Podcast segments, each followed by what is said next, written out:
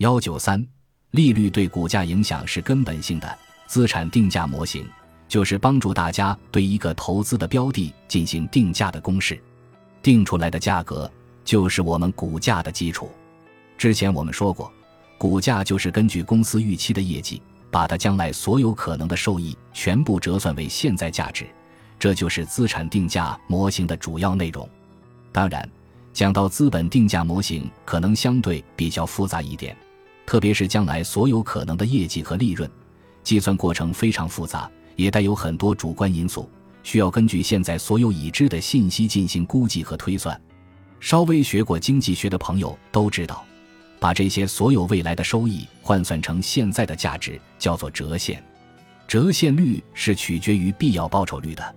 必要报酬率越高，折现过来的价值就越低。而我们投资某个企业或者项目所要求的必要报酬率，我们刚才讲过。是以基准利率和风险加权计算出来的，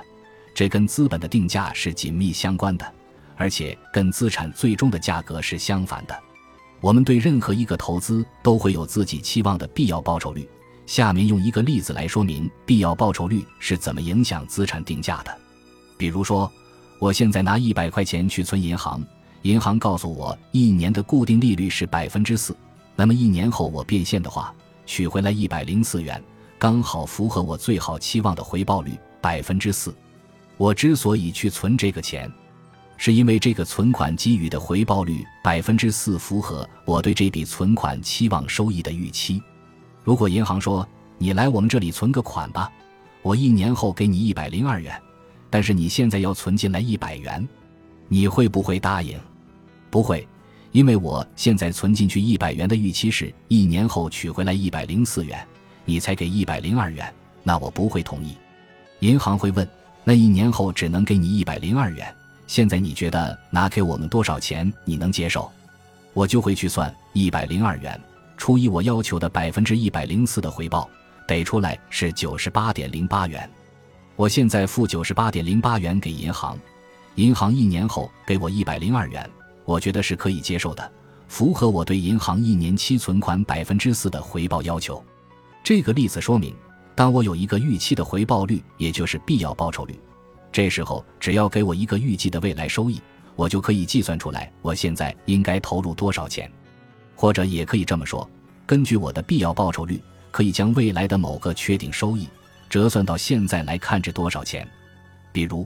按照必要报酬率百分之四来算，一年后的一百零四元，拿到现在来看价值是一百元；一年后的一百零二元。现在的价值是九十八点零八元，这个就是现值。把这个道理放到投资上也是一样的。我们在投资一个项目的时候，要计算现在投入多少钱划算的话，需要看将来的收益折算过来值多少钱。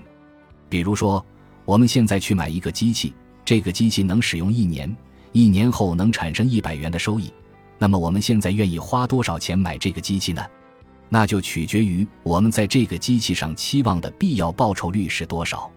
如果我期望实现百分之十的必要报酬率，那么我愿意投入的金额就是幺零零幺幺零百分号等于九零点九元。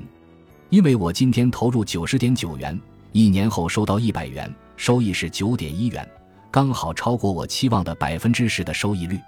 如果我的投入超过九十点九元，收益就达不到我设定的必要报酬率百分之十，我就不愿意投资了。那么，如果你对这个项目期望实现的必要报酬率是百分之二十呢？那么你愿意投入的金额就是幺零零幺二零百分号等于八三点三十三元。这就很明显了，在收益确定的情况下，你的期望回报越高，那么你对这个项目认定的价值就越低，这就是反作用。最终这个东西会怎么定价呢？那就取决于供需双方了。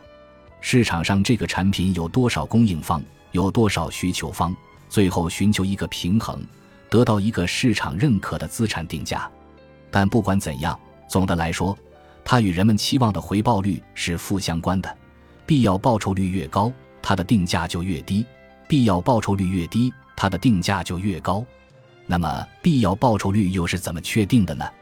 大家投资一个东西，你为什么就要求它必须回报百分之十呢？我们刚刚说过，这与其风险大小有关系。风险越大，你要求的必要报酬率就越高；风险越小，你要求的必要报酬率就越低。那么，怎样把风险与这个必要报酬率连接起来呢？一般大家公认的方式是，把美国十年期国债收益率作为一个无风险的基准，然后按照每个投资的风险程度，计算一个风险的必要报酬率，两者相加得出这个投资的必要报酬率。这样大家就应该能够理解了，为什么二零二一年春节过后，一开盘整个全球市场的科技股都在大跌，因为全球普遍预期美元将升息。因此，美国十年期国债收益率也随之上升。国债收益率上升，一方面是带走了市场一部分原来买股票的资金，现在去买债券去了，间接造成股市流动性降低，市值下降；另一方面，更为直接的后果的就是，因为基准收益率提高了，就带动了各个风险等级的投资，大家的必要报酬率都要跟着提高。必要报酬率提高了。但是公司预期的将来的收益并没有变，那么折现到现在的市值上看，也就不值那么多钱了。但是为什么科技股跌得特别严重呢？因为科技股的成长性高，大家预期将来它的增长特别快，对于它未来的收入预期特别高，特别是未来预期收入主要发生在比较久的后期，两年后的一百元跟一年后的一百元相比，折现到今天肯定更不值钱。一旦折现用的必要报酬率提高，那么市值的损失就更严重。这也就意味着，基准利率稍微波动一点，对一般性的资产来讲就会有相应的反向波动。对于成长型的科技企业，它的反向波动更加厉害，因为它的收益主要来自非常远的未来时期。这些未来时期折现到现在的利率越高，它损失的就会越严重。这里有一个倍数效应。这就是宏观经济市场对个股所造成的影响。当然了，利率只是其中一部分。一个国家的宏观政策也好，国与国之间的关系也好，贸易的关税也好，发生不可避免的一些事件也好，都会影响人们对将来这家公司发展预期的判断。这个过程就是股价调整的过程，因为股价反映的不仅仅是当下。更重要的是，市场对于这个公司将来所有可能性的一个判断。除了宏观因素，微观的影响因素就很明确了。企业与竞争对手的关系、自身发展的情况，都会涉及企业的重估值。比如，企业如果爆出负面新闻，或者发生了超出预期的事件，哪怕只是大股东个人发生了一些问题，都会导致股价的剧烈变动。因为这也会直接影响投资者对这家公司的信心和长远发展的一个预期。回到你前面的问题，股价的波动并不仅仅是公司当下自身业绩的反应，所以只看公司业绩如何，发展趋势如何，并不能完全说明公司股价变动的原因，还需要综合来看整体面临的宏观形势变化。只有把公司所处的宏观环境变化。公司自身创造价值能力的变化，包括市场参与者心理层面的波动，都结合起来，才能真正反映一家公司股价的变动。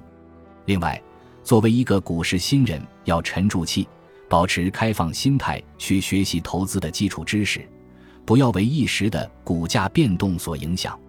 因为从长远来看，一个公司的股价还是与这个公司的经营密切相关的。